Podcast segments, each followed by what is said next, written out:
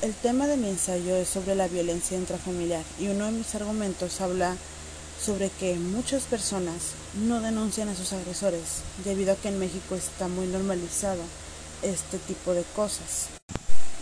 Pequeñas cosas como no creer que tu pareja hable con alguna persona porque te cae mal, eh, que celes mucho o te celen mucho,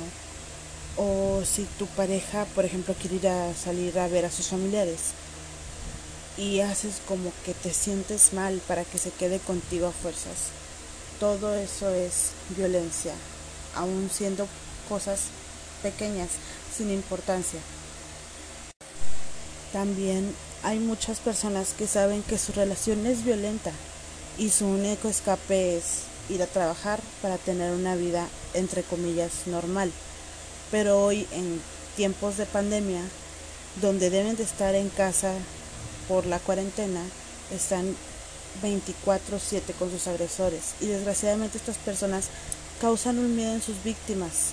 por lo que ellas no se atreven a denunciar porque ellos les hacen creer que nadie les va a ayudar, que están locas, que es algo imaginario. Personalmente, este tema me parece muy importante y no solo porque yo he sufrido de este tipo de abusos, sino por las consecuencias que deja este tipo de violencia. Son muy grandes